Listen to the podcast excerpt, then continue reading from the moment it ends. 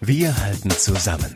Das tägliche Corona-Update aus der Region, unterstützt von DSW 21. Es ist Montag, wir starten in eine neue Woche unseres Corona-Podcasts von Radio 91.2 Antenne Ona, den Ruhrnachrichten und dem Hellwiger Anzeiger.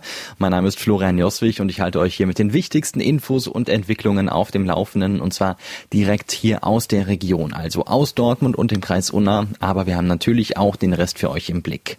Während die meisten E-Scooter-Anbieter ihren Betrieb ja im Moment eingestellt haben, geht der Leihfahrradanbieter Metropolrad Ruhr einen anderen Weg, weil auch in Zeiten von Corona viele Menschen auf Mobilität angewiesen sind, können wir die Räder jetzt 30 Minuten pro Fahrt gratis nutzen. Das geht zum Beispiel in Dortmund und Hamm.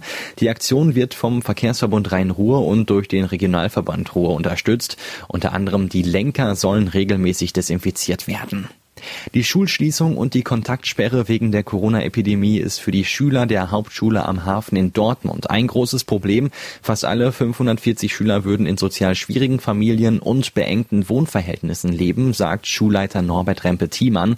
Zudem sei digitaler Unterricht kaum möglich, da viele weder ein Laptop noch eine E-Mail-Adresse hätten. Wenn die Kinder nach der Krise in die Schule zurückkehren, müssten zunächst die psychischen Probleme aufgearbeitet werden, sagt Rempe-Thiemann. Ich befürchte, fürchte auch Gewalt in den Familien. Wenn man hilflos einer Situation gegenübersteht und nicht mit den Instrumenten umgehen können, wie das für Sie und für mich selbstverständlich ist, also sich auseinanderzusetzen, sich auch zu streiten. Gewalt ist ja ganz häufig ein Ausdruck von Hilflosigkeit nicht immer unbedingt von destruktiver Aggressivität. Die Krankschreibung per Telefon beim Hausarzt belastet die Firmen in unserer Region. Das kritisieren die Arbeitgeberverbände Ruhr-Westfalen. Unternehmen hätten zum Teil schon länger hohe Krankenstände und Produktionsausfälle. Seit die telefonische Krankschreibung für 14 Tage möglich sei, würde es noch schlimmer. Nach Ansicht der Arbeitgeber muss der Staat das finanziell ausgleichen, denn bei einer vorsorglichen Krankschreibung von Risikopatienten müssten die Arbeitgeber den Lohn weiter zahlen. Im Gegensatz dazu werden bei angeordneter Quarantäne die Lohnkosten vom Staat erstattet. Seit heute wird bei Borussia Dortmund wieder trainiert, allerdings unter strengen Sicherheitsvorkehrungen. Je zwei Profis bilden ein Trainingsteam und absolvieren Übungen von den anderen Teams getrennt. Dafür gibt es einen Zeitplan für An- und Abreise. Duschen und umziehen müssen sich die Spieler zu Hause. Bisher hat die Mannschaft des BVB zu Hause mit individuellen Trainingsplänen gearbeitet. Diese Woche will der Verein auch noch Details zur Rückerstattung von Ticketpreisen bekannt geben. Mehr als 37.000 Solo-Selbstständige, Kleinstunternehmen und Freiberufler in der Region haben seit Freitag schon einen Antrag auf Soforthilfe bei der Bezirksregierung Arnsberg gestellt. Damit sollen betroffene Unternehmen und Selbstständige die finanziellen Folgen der Corona-Krise abfedern können. Das Land zahlt dafür zwischen 9.000 und 25.000 Euro. Übers Wochenende sind in NRW schon mehr als 100.000 Anträge auf Soforthilfe bewilligt worden. Viele Läden sind dicht, die Restaurants auch. Corona hat viele Unternehmen in unserer Region in große Schwierigkeiten gebracht. Ohne Einnahmen wissen sie nicht, wie sie überleben sollen. Deshalb wollen drei Jungunternehmer aus Dortmund und Kamen jetzt helfen. Und zwar mit einem eigenen Gutscheinshop, hat Reduan erklärt. Und dann haben wir uns einfach gedacht, wir brauchen dafür eine Lösung und haben dann eine Plattform geschaffen, wo jeder kleine Unternehmer, jeder Inhaber eines kleinen Geschäftes sich eintragen kann und über unsere Plattform quasi online Gutscheine verkaufen kann, um so ein wenig Umsatz in diesen schwierigen Zeiten noch zu erlangen. Gutscheine fürs Überleben der kleinen Geschäfte, das ist die Idee von Gut und Schein. Alle Infos findet ihr auch unter dem Hashtag Gutscheine statt Klopapier.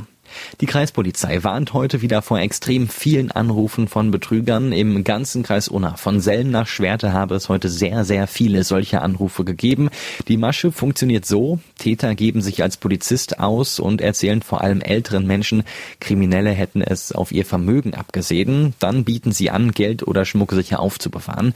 Die Polizei rät bei solchen Anrufen keine Daten weiterzugeben und sofort die echte Polizei anzurufen. Im Zusammenhang mit dem Coronavirus hat es am Wochenende zwei Polizeieinsätze im Kreis gegeben. In Schwerte kam es Freitagabend zu einem Streit an einem Supermarkt. Ein Security-Mitarbeiter wollte einen 18-Jährigen nicht ohne Einkaufswagen in den Markt lassen. Laut des 18-Jährigen soll er zu Boden geschubst und dort gewürgt worden sein. Fast gleichzeitig kam es in Selm zu einem Einsatz. Auf der Breite Straße wollten zwei Mitarbeiter des Ordnungsamtes eine Gruppe von vier Männern kontrollieren, die sich nicht an das Kontaktverbot gehalten haben und gemeinsam Alkohol tranken erkranken. Während der Kontrolle schlug dann einer der Männer einem Mitarbeiter ins Gesicht. Der wurde dadurch leicht verletzt. In Castrop-Rauxel verhängten Polizei und Ordnungsamt am Wochenende gegen sieben Menschen Bußgelder in Höhe von je 200 Euro, weil sie gegen das Kontaktverbot verstoßen hatten. Die ersten Verdachtsfälle am Castrop-Rauxeler Berufskolleg haben sich heute im Schnellverfahren auf das Coronavirus testen lassen. Ihre Ergebnisse erhalten sie dann in den nächsten Tagen. Insgesamt liegt die Zahl der infizierten Castrop-Rauxeler bei 44. Zehn Menschen gelten wieder als gesund. Mit viel Frust endete der Besuch einer Selmerin beim Amtshaus. Sie wollte einen neuen Personalausweis beantragen. Das Problem, das Amtshaus ist wegen des Coronavirus gerade für den offenen Kundenverkehr geschlossen.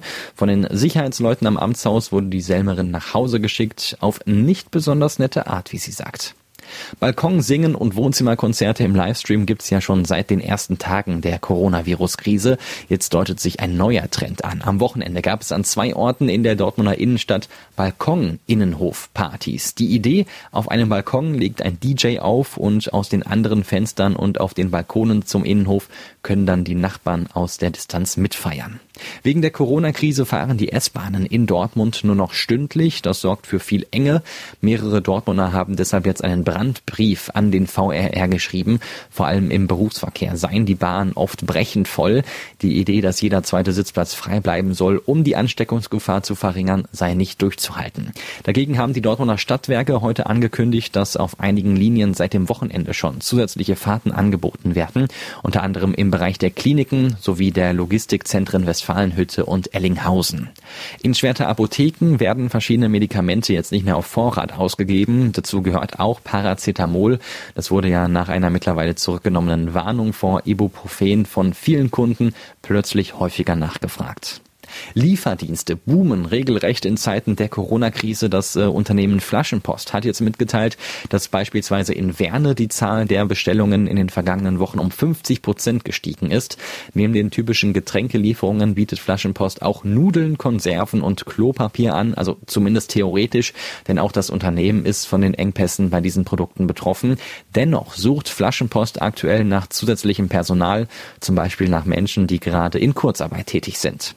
Gucken wir jetzt noch auf die aktuellen Corona-Zahlen. Im Kreis Unna gibt es einen dritten Todesfall. Eine Frau aus Lünen war seit mehr als einer Woche in stationärer Behandlung. Gestern ist sie dann gestorben. Sie litt unter verschiedensten Vorerkrankungen. Insgesamt haben sich bis jetzt 200 Menschen nachweislich mit dem Coronavirus infiziert. Damit sind seit gestern elf neue Fälle hinzugekommen. 38 Menschen gelten wieder als gesund. In Dortmund sind 26 positive Testergebnisse dazugekommen. Diese vergleichsweise hohe Zahl erklärt sich aus den noch ausstehenden Tests vom Wochenende. Somit liegen seit dem ersten Auftreten der Erkrankung in Dortmund insgesamt 285 positive Tests vor.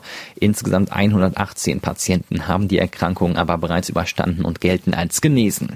Und damit war es das auch schon wieder für heute mit unserem Corona-Update von Radio 91.2, Antenne Unna, den Ruhrnachrichten und dem Hellwiger Anzeiger. Ich hoffe, wir hören uns auch morgen wieder. Ich bin Florian Joswig und denkt dran, bleibt gesund. Wir halten zusammen. Das tägliche Corona-Update aus der Region unterstützt von DSW 21.